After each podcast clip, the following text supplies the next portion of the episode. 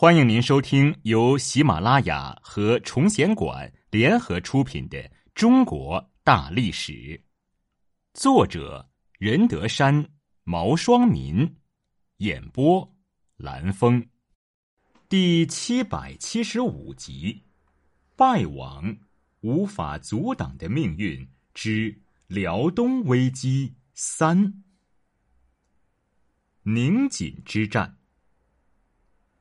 明熹宗天启七年（一六二七年）五月，在明与后金的战争中，明辽东巡抚袁崇焕等率军击退了后金大汗皇太极围攻锦州、宁远（今辽宁兴城）的作战，史称宁锦大捷。宁远之战后，袁崇焕升任辽东巡抚，继续坚持避敌之长、击敌之短、平城固守、渐次进取的原则。修建锦州中左所（今辽宁葫芦岛塔山乡）和大凌河堡（今辽宁临海）三城，构筑以宁远、锦州为重点的关外防线。袁崇焕以努尔哈赤去世为名，派人前去吊丧，主动与后金和谈，窥探后金虚实，同时加紧构筑大凌河防线。皇太极率军自沈阳出发，三路并进。迅速攻占了大小凌河、右屯卫等城堡，会师于锦州城下，四面合围，使锦州城防已修筑完毕。总兵赵帅教率兵三万驻守锦州，袁崇焕及副将祖大寿统帅各部将领坚守宁远。袁崇焕认为，应以宁远和锦州为两个主要支撑点，拒敌于坚城之下。消耗后金的有生力量，再伺机出击。这个战略成功的关键在于宁远和锦州这两个支撑点要能守住。后金军从西北两面发起了对锦州城的总攻，马步军对城垣轮番进行攻击。后金兵们拖着盾车、云梯，冒着炮火，直向城下冲去。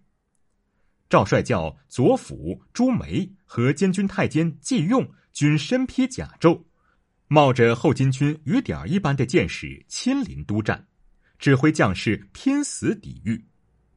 一时间，城上炮火、矢石交下如雨。后金军集中主力攻击城西一隅。赵帅教认清了皇太极先破城西的企图，急调其他三面的守城明军堵御西城之敌。以炮火、矢石还击，后金兵损失惨重，后退五里扎营设防。第二天，后金以骑兵围城，环城而行，但是却不敢靠近城垣。经过十四天的激战，锦州城岿然不动。皇太极认为攻城不利于继续前进，于是改变战法，欲引诱驻守锦州的明军出城决战。但赵帅教等必城固守不出，使皇太极欲战不能，只好移兵转攻宁远。在宁远城，双方发生了一场短促而激烈的战斗。在各自伤亡百余人之后，两军都没有恋战。后金军退回塔山，明军则按照袁崇焕的安排退回了宁远城下。皇太极率代善、阿敏、莽古尔泰等军队进抵宁远城后，袁崇焕与中官刘应坤、副使毕自肃都将士登壁决战，列营于营壕内。满贵等出城二里排开阵势，皇太极不顾诸将反对，亲率朱贝勒攻城。袁崇焕督军用红衣大炮拒敌，炮轰后金军。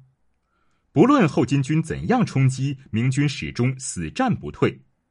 明总兵满贵、后金贝勒济尔哈朗、萨哈连、瓦克达都身受重伤，但仍苦战不退。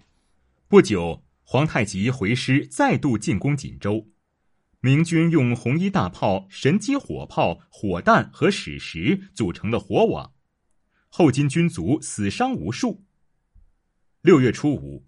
忧愤交加的皇太极，在损兵折将、元气大伤的情况下，被迫从锦州撤兵回师沈阳。